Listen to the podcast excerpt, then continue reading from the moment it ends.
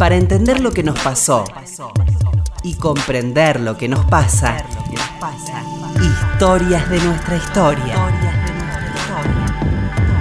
Con Felipe Piña. Historias de nuestra historia. Aquí, con Felipe. En la radio de todos. En la radio de todos. Bueno, hoy vamos a hablar de un personaje muy querido por nosotros, eh, muy nombrado en este programa, que es Héctor Westerhead. ¿eh? Estamos con Alisa Beltrami, autora junto a Fernanda Nicolini de una hermosa biografía ¿eh? de este personaje tan importante a nivel internacional. ¿no? Es, un, es un personaje argentino de trascendencia internacional, un maestro, podemos decir, ¿no? De- dentro de ese, esa gran historieta que tuvo la Argentina, esos grandes personajes de la historieta donde se venían a formar eh, gente de Italia y otras partes, ¿no? Así, hablemos un poquito, Alicia, de, de cómo empieza Héctor con esta historia de las historietas, el dibujo, ¿no? Cómo, Bueno, hola, ¿cómo les va? Eh, ¿Cómo empieza? En realidad a los en su cuando era veinteañero siempre le, le gustaba escribir, digamos, pero eh, por, por casualidad, por un amigo que tenía eh, que trabajaba, que se llamaba José Goyán, que tenía su papá que trabajaba en el diario La Prensa, él le da un cuento y el amigo le encanta y le pide al papá que lo publique, entonces empieza en el año 43 a escribir ficción, digamos, cuentos. Y después eh, hay un, un comienzo un poco fortuito, así como, como casual también, cuando empecé a escribir con la historieta, ¿no? Un, un- cuando se crea la editorial Abril Sí. de Civita. De Civita. Exactamente. Eh, Una gran editorial, ¿no? una gran editorial que él le, a él le piden que, que empiece a escribir unos textos sobre para una colección que se llamaba Gatito. Y, y después el editor, el gran editor Spivakov, que Sí, Boris. Exactamente, Mm. que tenía, digamos, necesidad de crear y reflotar y darle entidad a la historieta como género literario ya, que siempre fue un género ninguneado, Un digamos. género menor, se decía, ¿no? Exactamente. Claro. Entonces empieza a, le pide, eh, tenía solamente a un a un, un historietista que era un caro, entonces necesita como más, más, más letra y le ofrece a Oestergel y él, bueno, como primero empieza a dudar porque, porque no, nunca- no, no era ni lector de historietas, él era un gran lector y un, con una cultura general impresionante, bueno, pero eh, acepta. Y Ongaro le dice, pero animate porque con tu cultura y con tu modo de escribir vas a, vas a podés hacer cualquier cosa. Y así empieza y todo lo que empieza a hacer tiene éxito y empiezan a leerlo. Él considera, digamos, a la historieta como una gran, desde siempre, como una gran herramienta de aprendizaje, de educación y de pedagógica para los jóvenes, básicamente para aquellos que no podían acceder y que no iban a acceder nunca a, a libros. Entonces era como un medio por el cual educarlos y enseñarles de historia, de cosas importantes, digamos. Hasta ese momento, hasta mm, no, no, no al internauta, sino antes, hasta el peronismo, ¿qué, qué ideología tenía? Qué, ¿Cómo era su, formación política? Héctor era un tipo como muy instruido, pero no era, en- no era un tipo activo como políticamente. Era como. eh, no era antiperonista, pero era crítico, Claro. digamos, de algunas eh, Como todos los intelectuales, ¿no? peronismo. Claro. Mm. Y en realidad era un humanista sin, sin determinación ideológica, política claro. eh, determinada, ¿no? Que empieza después de un largo proceso acercarse al peronismo, ¿no? Como, bueno, también en un contexto Claro. particular de la década del 70, un poco antes igual, Claro. en los 60. sí, sí, sí. Pero, mm, pero antes, inclusive antes de su editorial, era, era un tipo como muy lector, muy lector de historia, sí. pero, pero no definido ideológicamente eh, ni explícitamente. Claro. De hecho, hace como su primera mm, eh, de- eh, historieta explícitamente eh, política cuando escribe el Che Guevara, Claro. la historieta del Che en el 1968. Ujú. O sea, hasta antes no se había como declarado a través de, de- de sus textos, sí desde el lugar eh, humanista, ¿no? Claro. Qué sé yo, la guerra era el enemigo, no había ni, ni buenos ni malos, sino que la guerra en sí misma era el enemigo, digamos, Claro. en esas en esos parámetros y términos hablaba, exacto. Hablemos un poco de sus personajes, ¿no? Los primeros personajes que crea Héctor en sus historietas, en esos guiones maravillosos.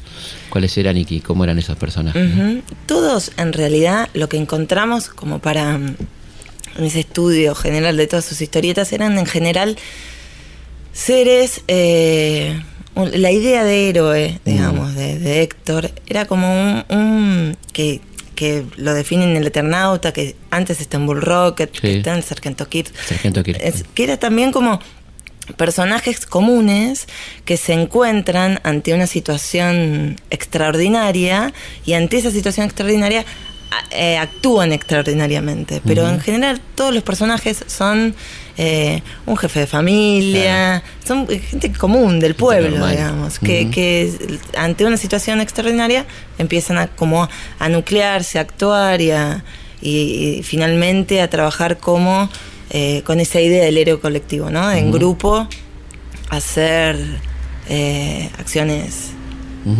relevantes. Una cosa importante para no perder de vista es de qué estamos hablando cuando hablamos de historieta en la década del 50 ¿no? y 60. Estamos hablando medio masivo, realmente masivo de cientos de miles de lectores.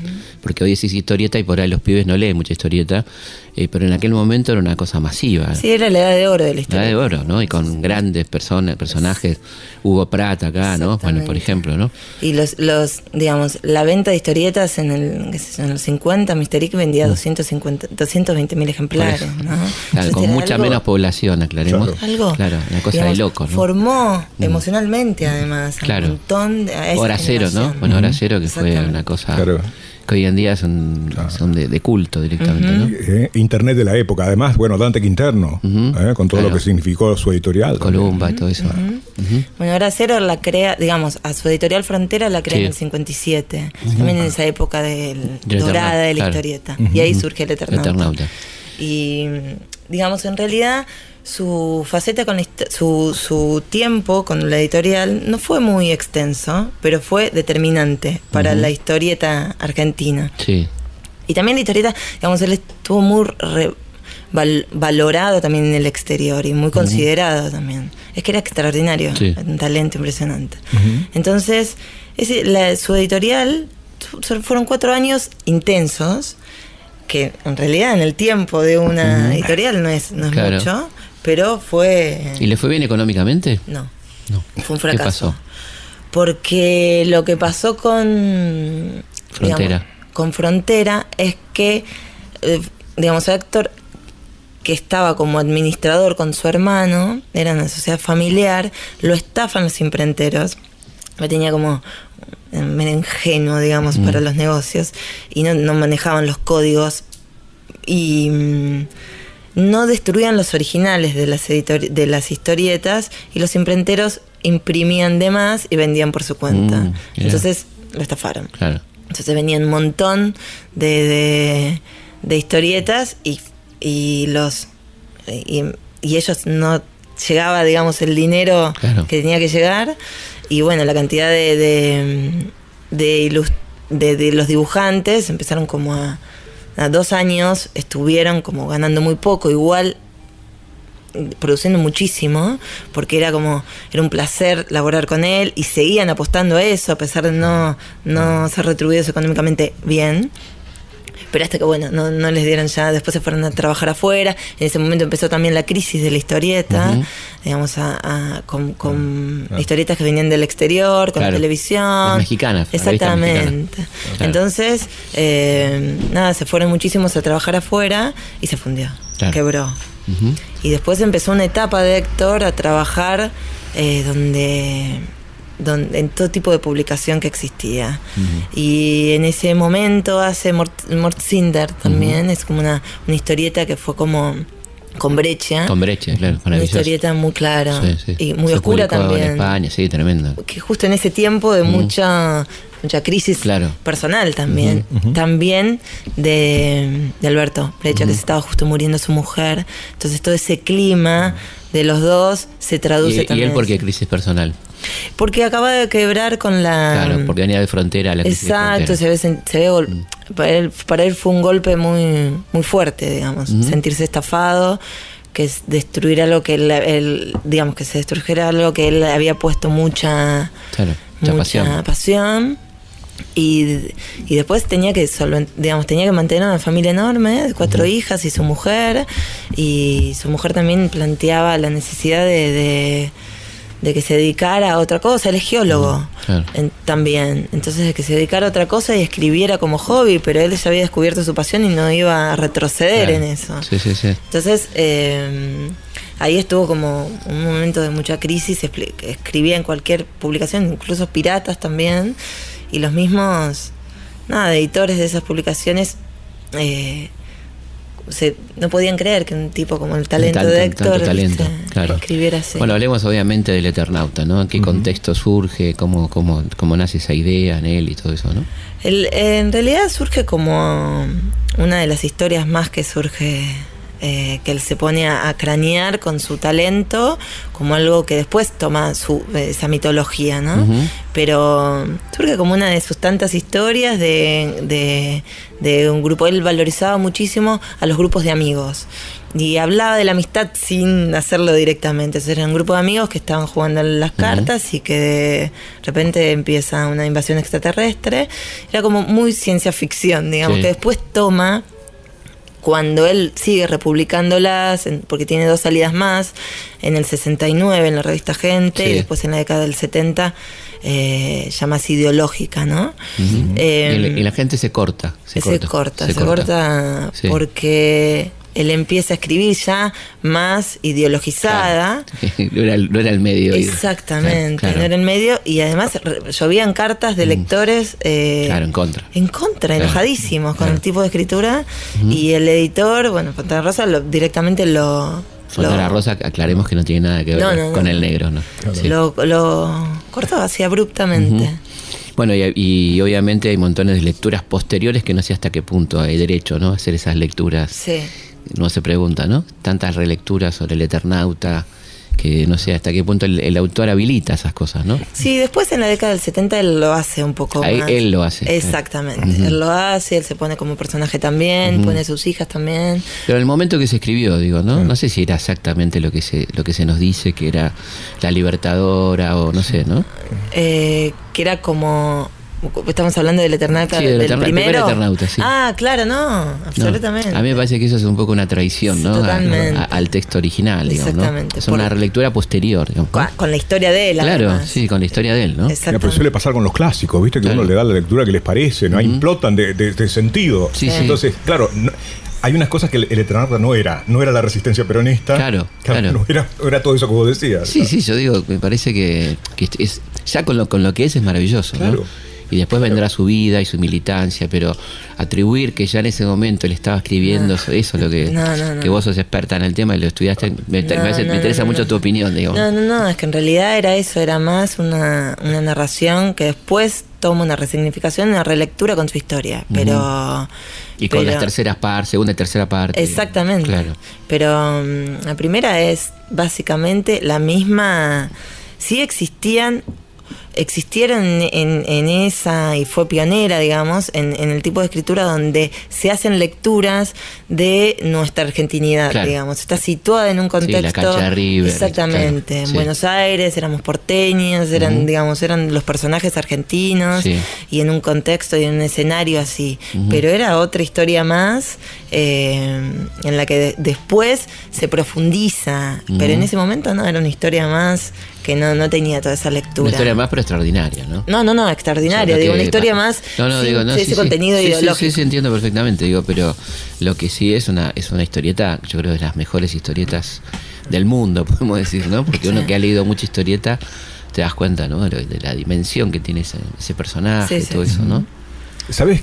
Pero además, eh, en esa Guerra Fría, la historia de los marcianos que invadían la Tierra era común. Claro, los, Ahora no te acordás de ninguna película que tenga el valor de la historia. Era el planeta rojo, ¿no? mucho, se ha escrito mucho sobre eso, ¿no? Sobre los rojos que invaden la Tierra, que eran los marcianos, esto va por otro lado, evidentemente, ¿no? Lo, lo, que él plantea. Pero tampoco se mete, no es una historieta ideológica. No, no, no. es, que no, era ciencia ficción. Claro. básicamente, con esos, eh, con esos personajes, de ese tipo de mitología, de ese tipo de, relato. Y después, eh, con el tiempo, como lo hace con todas las historietas posteriores, eh, empieza a decodificarlas en términos ideológicos. Pero en ese momento no. Claro, la tercera ya es muy explícita, ¿no? Sí, totalmente. La tercera parte, pero la, primera me parece que es una joya de, la ciencia ficción, ¿no? Exactamente. sí, sí, ¿Y lo del héroe colectivo hasta qué punto está presente en la primera, digamos? En la primera, en ese sentido, del grupo que, que, si no es en grupo no, no nada se puede lograr, digamos. en eso sí. Eh, sin esa decodificación ideológica en términos ideológicos, pero eh, ese tipo de construcción él la tenía en el resto de las historias. Sí, claro, lo habíamos venido hablando del Sargento Kirk. Y Exactamente. Entonces era como, sí, eso sí se repite. Y eso sí y personajes comunes, ¿no? Tipos comunes. Exactamente. Ese era su héroe. Y eran así. Eh, digamos, y eso era también lo que les transmitía a sus hijas. Había una de sus hijas que era Diana, la segunda, que le encantaba leer, escribir. La segunda y, la cuarta, Marina. Todas eran muy, muy instruidas y muy eh, abocadas a, digamos, a lo artístico, ¿no? Una pintaba maravillosamente bien, Estela, Diana escribía, eh, Marina también. Y, y con Diana analizaban las historietas juntos y, y, por ejemplo, en la historieta de sobre el Che Guevara, empieza, digamos, hay un, primer, en una primera parte de la historieta donde cuenta más la parte humana, digamos, el Che médico, pues empieza otra parte que es el che militante, pero en la primera parte él hablaba mucho en tercera persona y, después como eso empieza a jugar con la primera persona y hace que, eh, digamos, se siente, se identifica el lector, digamos, entonces analizaban con sus hijas esas, esa técnica de escritura, ¿no? También. Y sí, sí, sí. ¿Y con Elsa cómo era el vínculo? Con Elsa fue un proceso, digamos, primero fue una familia idílica, digamos, estaban muy enamorados y, y, el, encuentro con Elsa, él un poco lo reubica porque él estaba estudiando geología, pero como en crisis también con la carrera, entonces lo reubica, lo, pone en, órbita, empieza a escribir y bueno, tienen cuatro hijas, hasta el momento, digamos, de, la década del 60, después del quiebre de, de frontera, era unos términos de una, digamos, una familia eh, feliz. Eh, con las hijas hermosas. Elsa siempre en, sus entrevistas y cuando nosotros hablamos también con ella, nos decía que él eh, lo llamaban en el barrio la familia conejín, porque estaban todo el tiempo en una familia típica, ¿no? Que educaba a sus hijas de un modo atípico para la época, digamos. Él, era un padre que estaba muy presente, que estaba en la casa, un escritor, parecía como un extraño, medio loco para el barrio, para los canones del, del momento, ¿no? Y con un vínculo muy eh, amoroso con sus hijas y muy presente. Entonces con Elsa todo estaba bien. Finalmente empiezan esas crisis cuando también empieza esa crisis económica y también cuando empiezan las diferencias políticas, cuando Héctor empieza a convencerse de que tienen que militar. Eh, ya venía un proceso de crisis entre ellos pero, pero bueno, estalla en ese momento de la militancia que se va de la casa y, se separan también por, por, seguridad, ¿no? Porque se van todos de la casa de Elsa, todos los que militaban, salvo Elsa. ¿Cómo comienza la militancia de las hijas? La militancia de las hijas empieza en un momento en el que, en la del 71, en el 70, en realidad empieza un poco antes el clima en la casa. Mm. Se acerca a la casa. Héctor entabla una relación muy cercana con un vecino que era sociólogo. Eh, que se llamaba Pablo Fernández Long. Y con él, eh, como una especie de relación de padre-hijo, y al mismo tiempo, de, digamos, muy, muy intelectual y muy. Eh, de, con todos los, los, elementos, digamos, desde lo emocional, esa cercanía de la amistad y también como muchos diálogos. Y mm, Pablo era un tipo muy culto, es entonces, Pablo, con él empiezan a hablar mucho de, hacia dónde iba la situación del país en la década del 60. y de a poco empieza como a incorporarse todo lo que sucedía en el afuera en su casa, en esos diálogos. Las chicas empiezan a crecer, el living de la casa se empieza a llenar de amigos de teatro, de la facultad, todos, había una ebullición política en ese momento, del contexto había pasado la revolución cubana, la muerte del Che, eh, Vietnam, bueno, un montón de... Es el cordobazo. Mm. Entonces, todo eso se, debatía en el living de la casa. Y Héctor, siempre con una especie de distancia, eh, observando todo lo que sucedía, pero muy interesado en eso también. Y bueno, de a poco, en un proceso como de, convencimiento, de a poco, va entendiendo que es el peronismo, o convenciéndose de que es el peronismo, el único modo que tenían, o sea, que creían que aglutinaba todas las posibilidades para poder eh, modificar la realidad, ¿no? Y las chicas empiezan al mismo tiempo en diferentes ámbitos a militar eh, algunas cosas se contaban y otras no, por esa especie de seguridad que tenían que sostener, pero todo, digamos, en el 70, todo era como muy veloz. Entonces en el 71 estaban todos como viendo qué sucedía, uno en la facultad, otro en teatro, otro todavía estaba en el secundario. O, eh, la tercera de ellas, que se llamaba Beatriz, lo hace también con el hermano de Pablo, que es Miguel Fernández Long, se van directamente mm. en la parroquia, con la parroquia van a la villa cercana, en, San Isidro, a la Cava, a la Sauce. Eh, otra de ellas, bueno, todos al mismo tiempo empiezan como a buscar sus ámbitos, primero se vinculan con, con grupos de FAR, pero bastante inorgánico. Hasta que después, en el 73, cuando empieza la, la, la, la incorporación masiva a la estructura de la militancia, se incorporan. Menos la más chiquita que lo hace después, que era muy chiquita, tenía 14 años. Estaba en la UES. Exactamente. Y lo hace después, en el 75 recién, se incorpora a la UES, la Unión de Estudiantes Secundarios. Claro. Lo que nos proponemos con esta biografía, con Fernanda Nicalini, mi compañera, que, mi coequiper, es eh, siempre había una idea, de, o sea, había un tema de, sobre Héctor Westergel que estaba bastante transitado, digamos, él como historietista, ¿no? y, y, había eh, también otra imagen que siempre se conocía, que era la imagen de la tragedia. Exacto. Entonces, lo que nos proponemos es superar esa, hacer como una biografía superadora de esa información y de esa imagen. Y, y, contar a las chicas, o sea, darle cuerpo a todos los integrantes de la familia. darle vida. Exactamente. Y darle vida. Y, mm. y, las chicas, eh, todas jovencitas, básicamente crecieron y se definieron durante su, durante su época de militancia. La estructura del libro tiene una estructura del 71 al 77, que hablamos muchísimo de la época de la militancia, pero también eh, hablamos de ellas como mujeres, de, digamos, de, como lo que nos interesaba era de construir esa imagen estática que existía de la foto de las cuatro chicas bellísimas, angelicales, pero darle viste, convertirlas en mujeres que amaban, que se enojaban, que militaban, que actuaban, que lloraban. Entonces, esa fue la idea y de esta biografía que terminó siendo, porque si bien estructuramos el libro entre, en la década del 70, inevitablemente al hablar de Héctor y de Elsa, hacemos un, volvemos al pasado, hay flashback, y, termina siendo una biografía coral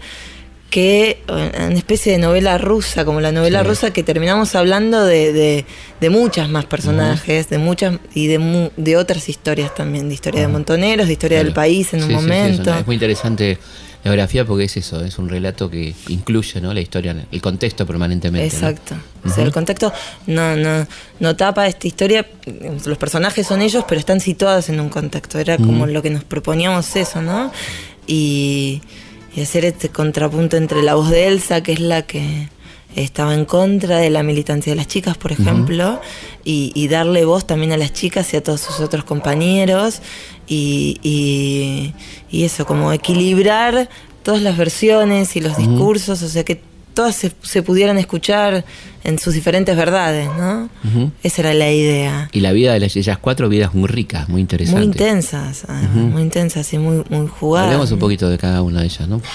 Bueno, Estela era, las chicas nacieron en el 52, 53, 55 y 57, eran muy seguidas. La primera se llamaba Estela, era una, gran, estudiaba filosofía y letras, después Bellas Artes en el Belgrano, era una gran pintora y se encuentra y, forma pareja con el Vasco Mórtola, que era otro chico también muy culto, muy interesante, digamos, muy culto y muy, muy también que trabaja, que estaba en Bellas Artes. Y ahí apenas se conocen, era, en el 71 ellos empiezan a militar. Eh, ellos son los padres de Martín, de uno de los nietos que sobrevivió, que estuvo sus últimos días eh, sus últimos días, digamos, unas, unas horas con Héctor cuando Héctor estaba en el centro clandestino. Eh, Martín es un cineasta. Y después viene Diana, que es otra de las chicas como la más aguerrida, digamos, la más enérgica, eh, haciendo un terremoto. Todas eran como delicadas y Diana era la más así efusiva. Desde chiquita, todas tenían una mirada y un interés especial por, por lo que sucedía socialmente y por, por, por la necesidad de, brindarse y de ayudar. En eso. La empatía impresionante. Sí, sí. Mm. Y en eso era como clave la educación de Héctor y de Elsa todo el tiempo, ¿no? De chiquita, por ejemplo, Diana iban, Elsa nos contaba que, que, caminaban juntos y si veía a, un, a, una señora con un nenito en la calle pidiendo limosna, hacía berrinches para llevarlos a su casa, digamos. Había desde chiquitas esa, esa necesidad de, ayuda. Eh, que eso se nota mucho en las, digamos, accedimos nosotros a, las cartas, a mucho material de la familia, que se comunicaban mucho por cartas.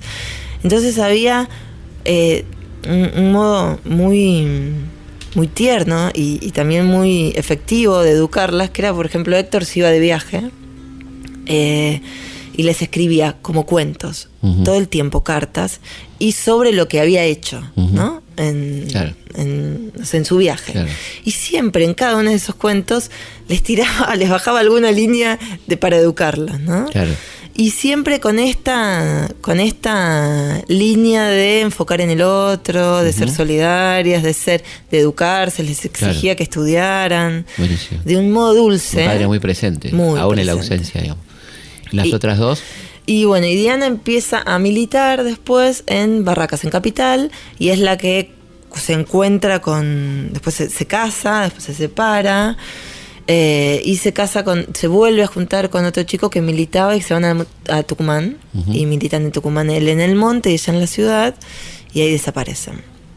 Después eh, Beatriz, que era la tercera, em, es como también una, una, mujer muy, muy bella que empieza a militar, se, eh, estudiaban todos en colegios eh, durante su primaria, en colegios así en el Northland. Después, cuando Héctor quiebra de la editorial, la sacan de los colegios porque eran muy caros y empiezan a estudiar en colegios del Estado. Eh, y Beatriz eh, es una, empieza, digamos, se pone de novia con su vecino, que es Miguel Fernández Long. Se acercan siempre también con las mismas inquietudes que las que Diana y Estela se acercan a la parroquia, empiezan con todo este debate y eh, lo que se debatía en el tiempo y empiezan a militar concretamente en la villa como militantes de base, en la villa en la Saus, en la Cava y toda su, militancia la hacen en zona norte. Eh, ella era como la, la más crítica del modo de militar de Montoneros, del internismo, de, la, de la estructura, de la, sí, la rigidez. De la rigidez. Decía que se iban alejando del pueblo, ¿no? Eh, ella es la, que, la primera que desaparece después de un encuentro con Elsa eh, en una confitería de, de, San Isidro. Elsa nos decía que en ese encuentro ella, ella le comenta que iba a dejar de militar, era el 76 pero era algo que después, digamos, comparando con las versiones de sus compañeros, era como difícil de que, de, que sucediera eso, pero, em, pero que se iba a dedicar igualmente a ser doctora en, lugares necesitados, digamos, ¿no? Eh, cuando sale de ahí, eh, la marcan y la, la, desaparecen. Es el único cuerpo que después aparece. Eh, y hacen es el, único y el primer cuerpo, digamos, que aparece adrede para un poco como utilizarlo de señuelo para que aparezca el resto de los familiares, pero nadie va a ese entierro, digamos, armado, lleno de servicio. Y después, la más pequeña es Marina, que empieza a militar en la UES, muy chiquitita, siempre veía que mm. sus, sus hermanas y su papá estaban militando y ella quería militar.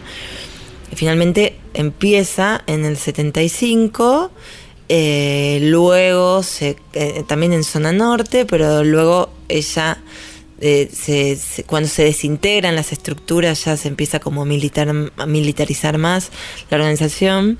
La UES... Claro, pasa la clandestinidad y todo eso. Exactamente. Ellos ya después empieza a integrar una de las secretarías y pasa, secretaría de prensa y pasa a una a zona sur porque eh, se pone en pareja con un militante de la zona sur.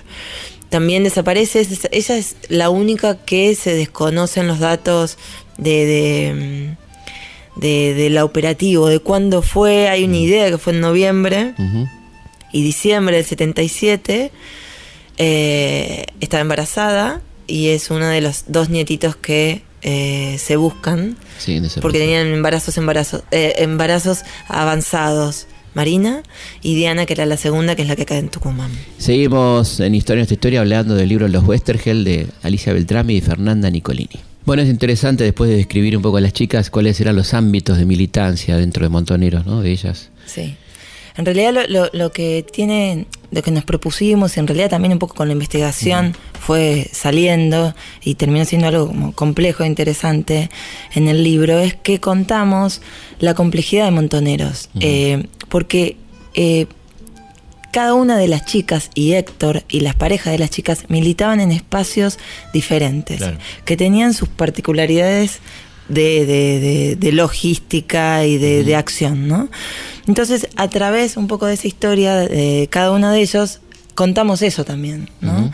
Y las dudas que tenían cada uno, o, el convencimiento que tenían de seguir ante determinadas acciones o determinaciones de la conducción.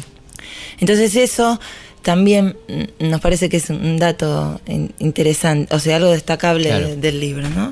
Y cada una de las chicas, por ejemplo, eh, la mayor, que se llamaba Estela, militó, en zona sur de la provincia, con siempre ahí. empezó en una villa, en Avellaneda, eh, y después fueron como creciendo, ¿no? Su, su, pareja fue como escalando en, cuadros, en cuanto a cuadros de dirección. Diana, la segunda, empieza en el movimiento villero, en Barracas, en Capital. Luego eh, se pone en pareja con un chico que se llama Raúl Araldi, que venía de otra tradición, digamos, de la JTP, había estado en Cuba, especializándose para la JTP, eh, capacitándose y después... Recordemos, Juventud Trabajadora Peronista, ¿no? La, rama sindical de, de Montonero. Sí y tenemos una audiencia joven. Por sí, no, pero está, buena esa aclaración. Ya como que, Bueno, y, y lo, lo mandan a Tucumán en el 75. Y ella se va con él a Tucumán. Eh, y empieza ahí todo un, digamos, un... También describimos, siempre se habló mucho de montoneros, de ERP en Tucumán. Y, y, en el libro este es lo que nos es que está bueno es que contamos bastante sobre cómo funcionaban Montoneros en Tucumán y cómo funcionaba lo que cómo planeaban y cómo finalmente se concretó o no se concretó lo de eh, la columna rural. Exactamente cómo, se instalaban en el monte también. eh, digamos estaba esa idea de aprovechar toda una estructura mm, azucarera y de, de la fotia y de todo el sistema productivo de Tucumán entonces querían aprovechar eso, pero nunca funcionó. Y entonces armaron una guerrilla semi-rural, si bien siempre Montonero fue urbano. Claro. Querían como hacer un mix. Finalmente eso nunca se dio. Finalmente se, se, da eso en el 76 con lo que se llama Patrulla del Llano, pero que era un lugar ya como de eh, resguardo, de como de, de la de el, de como el operativo de independencia había terminado con todos, se había matado a todos, entonces ya era un lugar que se escondían en las en, la, en los cañaverales, ¿no? esa, esa función. La patrulla del llano era esto. Exactamente. Pero ellos, a través de Raúl eh, Araldi, lo que contamos es que se instalan en una unidad en el monte a tratar de hacer un relevamiento eh, y de ver cómo, eh, si podían ahí actuar, digamos, resguardarse y además actuar militarmente. Por supuesto que lo único, de lo único que, que sirvió fue de para resguardo de sus vidas, porque abajo en la ciudad y en el mismo monte eh, ya habían terminado con todos. O sea, el, operativo Independencia había terminado en el 75 con el ERP y en el 76 arrasó con montoneros. Bueno, entonces contamos eso a través de, del libro. Raúl, por ejemplo, Diana, que estaba en la ciudad, en, el, en prensa, en documentación. En un momento cuando empezaban a caer los compañeros ya eran de todo, un poco todos. Eh, cae a mediados del 76. Eh, la, chupan, la llevan a la, a la central de policía que funcionaba como un centro clandestino. Hay testimonios que la ven ahí, hay un juicio además que, se lleva a cabo que, es una de las de las porque encuentran el digamos a ella nunca se encuentra el cuerpo pero hay testimonios que lo ven y registros lo que eh, registros que después se presentan en los juicios no eh, Diana cae ahí queda su hijito que lo llevan a a la casa cuna. Logran avisar, se destapa todo un sistema de alertas, logran avisar que el nene lo habían, lo habían dejado en la casa cuna. Los padres de Raúl van a buscarlo. Todo en un momento de mucho temor, de mucho terror. Y lo traen y lo crían ellos, los abuelos paternos. Mientras tanto, Raúl sigue allá, un año más, intentando sobrevivir, intentando ver qué pasaba con Diana. Claro. Eh, intentando ver si se podía rearmar algo porque la conducción seguía diciendo que iban a ganar, digamos. Entonces eh, ellos estaban como desconectados de todo y recibían esas órdenes hasta que cae en el 77. Lo matan. Y fue el único cuerpo, digamos, lo desaparecen. Y con el trabajo del equipo de antropología forense aparece hace unos años. Y fue a través de, de, ese trabajo que finalmente Fernando, que es el hijo que sobrevivió, pudo hacer el duelo, ¿no? De su padre, como el único cuerpo que aparece de los 10 desaparecidos.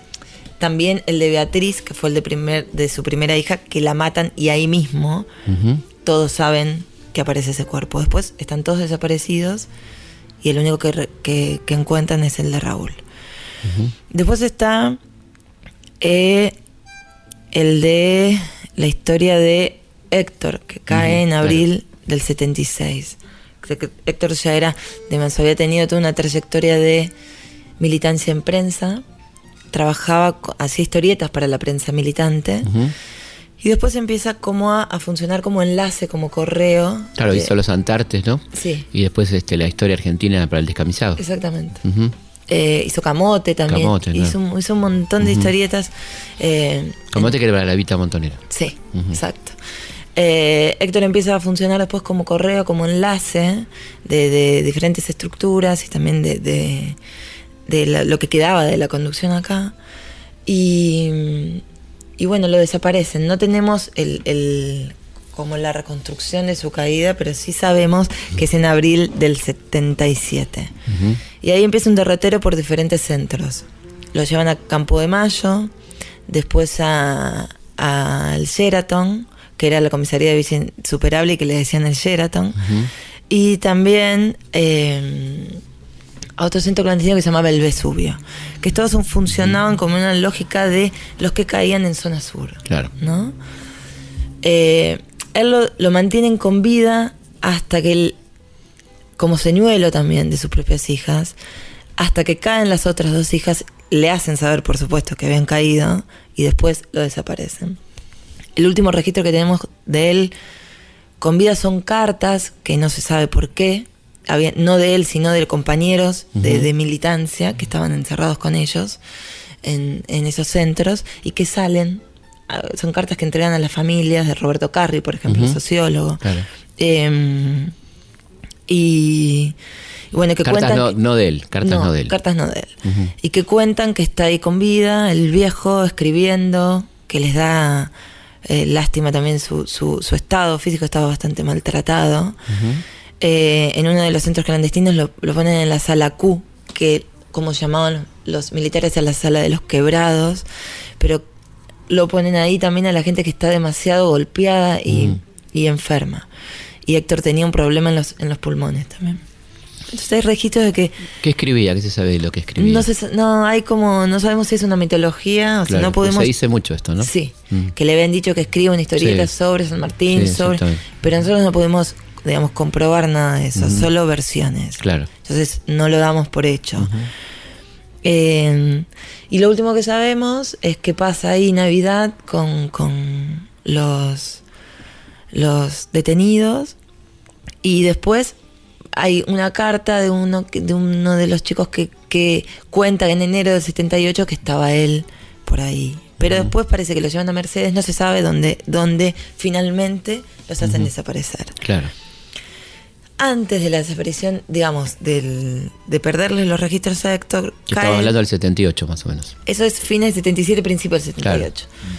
Caen sus dos hijas, la mayor, que es la última que cae en diciembre del 77, y la menor en noviembre del 77. De la menor, que se llama Marina, que en noviembre estaba embarazada. Tenía ocho meses de embarazo. Y estaba en pareja con un chico que se llamaba Alberto Seinglis, que había desarrollado toda su militancia en Sur con la hermana mayor de las chicas, digamos, con Estela, y con la pareja de Estela, digamos, todos se conocían y por eso se conocieron Marina y Alberto. Marina, en cambio, empieza su militancia en la UES en zona norte.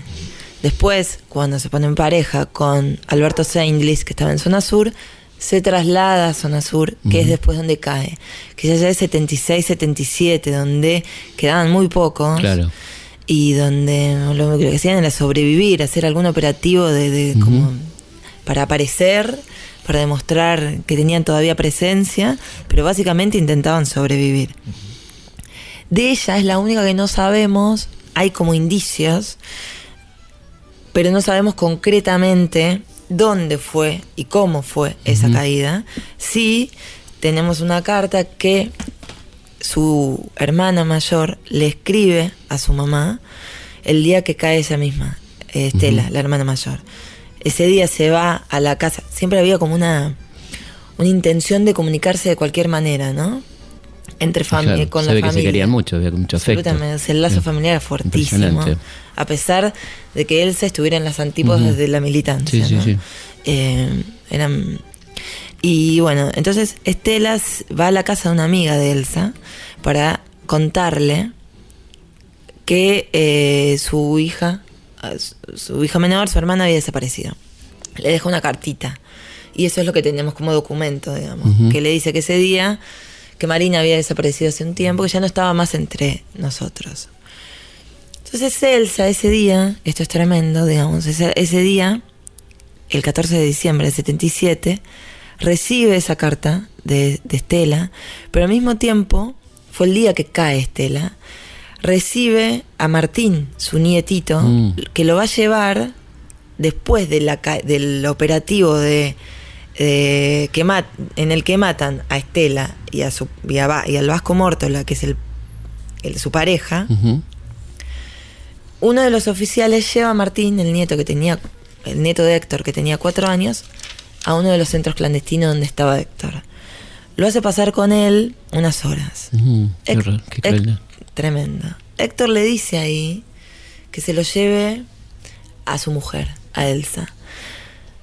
No sabes por qué, lo lleva. El tipo cumple. Lo cumple. Increíble. Entonces, por eso Elsa puede cuidar, puede criar a su nieto y tenerlo con ella. Ese día, cuando eh, Elsa se entera de eso, estaban en la casa un montón de familiares que le iban a avisar que también había caído Marina. O sea, era como mm. todas las noticias juntas en, al mismo tiempo. Y ahí aparece Martín. Entonces, bueno, después de eso empieza todo un derrotero de Elsa para tratar de ver dónde estaban sus familiares. Empieza a vincularse con los organismos de derechos humanos, con mucho miedo, porque bueno, era una época que todavía y más dolor en una, persona no puede haber más dolor que, que, tuvo ella, no, no, no, se me ocurre, sinceramente. es realmente es increíble cómo superó todo. Ella nos decía siempre que digamos, Martín, su nieto, la salvó. Claro. El hecho de tener que criar a alguien. Claro. Con. Seguro. Y sí, porque si no, ya. ¿Para qué? ¿Para qué, no? ¿Para qué, no? Claro, seguro. Y. Y bueno, entonces empezó a encontrarse con diferentes organismos de derechos humanos, con Pérez Esquivel le recomienda que se vincule con la Asamblea Permanente de Derechos Humanos. Luego ella la llaman de abuelas porque dos de las chicas estaban embarazadas cuando, desaparece, cuando desaparecen. empieza ahí a enterarse en detalle de la caída de sus propias hijas y del funcionamiento de todo, ¿no? y, y, empieza ahí también a, a, como a cambiar su, su modo de no sé si de pensar, porque en un punto siempre estuvo convencida que la lucha armada no les iba a, conducir a nada, pero sí con el tiempo, como muchos años, a amigarse con la idea de la militancia de las hijas, hasta que la termina revalorizando. También había en esa generación de padres, digamos, un cuidado por los hijos, ¿no? Absolutamente entendible, que no puede quedar afuera del análisis por, puramente político. Exactamente. O sea, una madre sabía los riesgos que corría ese chico, entonces este, había una desesperación seguramente en ella, ¿no? Es que Humana, humanamente, ¿no? Exactamente. Mm. Ella siempre cuenta que el día que... ¿Cómo vamos a criticar, digamos, eso, no? Ni loco, ¿no? Porque a algunos se le puede llegar a ocurrir, digamos, pero está fuera de lugar. Es que, es que en realidad lo que nos propusimos también en el libro era mm, eso, como tratar de poner todas las visiones. Claro. Eh, o sea, lo que sentía Elsa, lo que sentían las chicas, lo que sentía Héctor, lo que cada uno estaba convencido, ¿no? O sea, sin juzgar esas, esas determinaciones. Y, Elsa, de hecho, siempre nos contaba que ella, digamos, en el 73, cuando sucede lo de Seiza, va toda la familia. Y ella se queda sola en su casa, con el regreso de, de Perón. Y se queda sola en su casa, convencida de que algo iba a pasar. Cuando no estaba todo dado mm, para pensarlo, ¿no? Ya tenía como esa intuición de que algo iba a pasar. Y se va al patio a cortar el, no sé, arreglar las plantas, acomodarlo mm. para calmar su ansiedad. Y de golpe en la radio empieza a sentir todo lo que sucedía. y decía, como que desde ese momento tuvo el, la certeza mm. de que todo iba a terminar. ¿Cómo terminó? ¿Cómo terminó? Bueno, estamos llegando al final del programa. Te agradecemos mucho, Alicia. Recomendamos fervorosamente los Western Health de Fernanda Nicolini y Alicia Beltrami, un librazo, la verdad, hermoso libro que publicó Sudamericana. Y Alicia nos va a regalar un audio, ¿eh? así que presentalo vos. Es un audio. De lo que te acuerdes, porque... Sí, de lo que me acuerdo.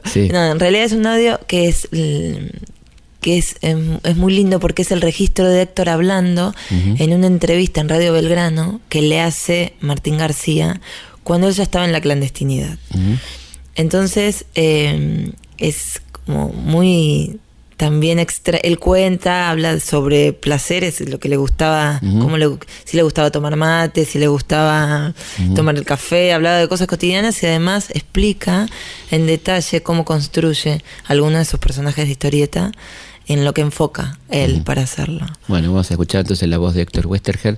Muchísimas gracias, Alicia. Gracias a ustedes. Nos vamos a encontrar el próximo domingo a las 14, como siempre, aquí en Historias de nuestra historia. Hasta la próxima. Buenas noches. Y seguimos con el señor Estergel hablando del sargento Kirk. Estergel, ¿cómo llega Kirk a Cañadón Perdido? El sargento Kirk es un suboficial en la lucha de los blancos contra los indios pieles rojas. De tanto combatir a los indios, el sargento Kirk los va comprendiendo, va incorporando sus maneras de pensar, de sentir, hasta de combatir, y poco a poco se va, se va igualando a los indios.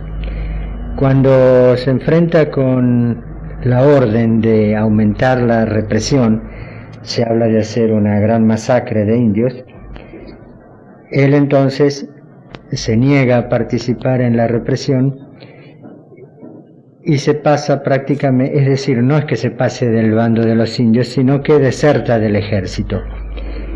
Pero no se va con los indios, él se queda en el cañadón perdido, que es una especie de tierra de nadie entre los blancos y los indios. Y de ahí en más tendrá aventuras que a veces serán del lado de los blancos, cuando los, los indios hacen alguna cosa que él estima que no, no debe ser, y otras veces él peleará a favor de los indios.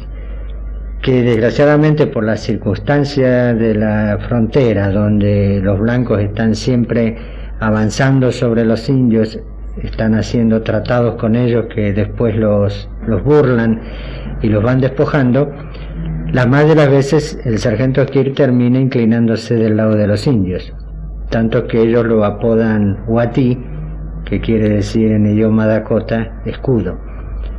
Ese es el apodo que los indios le dan al sargento Kirk. ¿Y Corto cómo llega?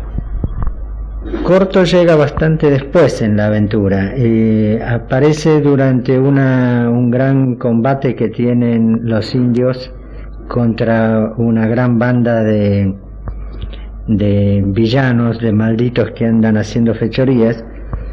Y en un momento el corto, que es uno de los villanos estos, tiene una gran pelea con el sargento Kirk que termina venciéndolo y se lo lleva con él. Y de una manera que la verdad ya no me acuerdo, se amigan. La pelea termina en una especie de empate y el corto se siente obligado a renegar de los villanos con que él estaba y a quedarse con el sargento Kirk.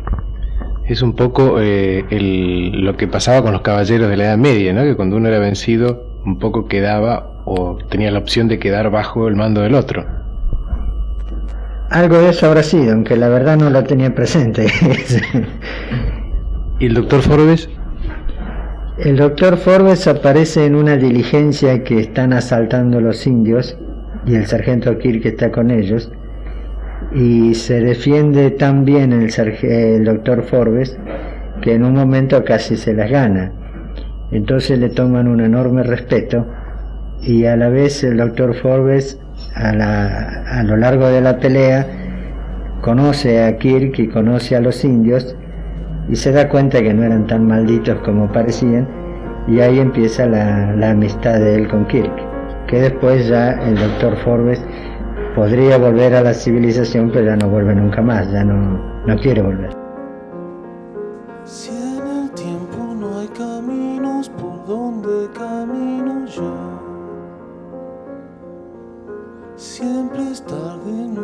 pronto cuando puedes llegar.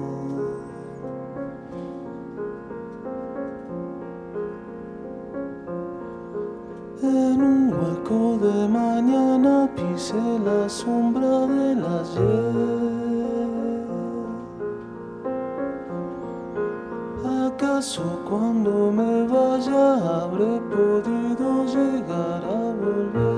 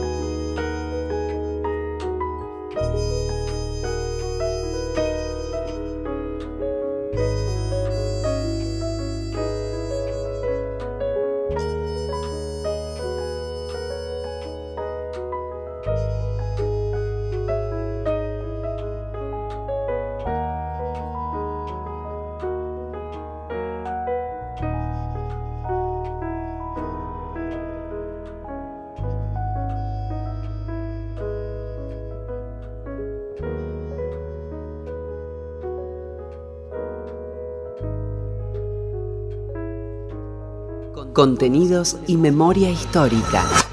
Radio Nacional.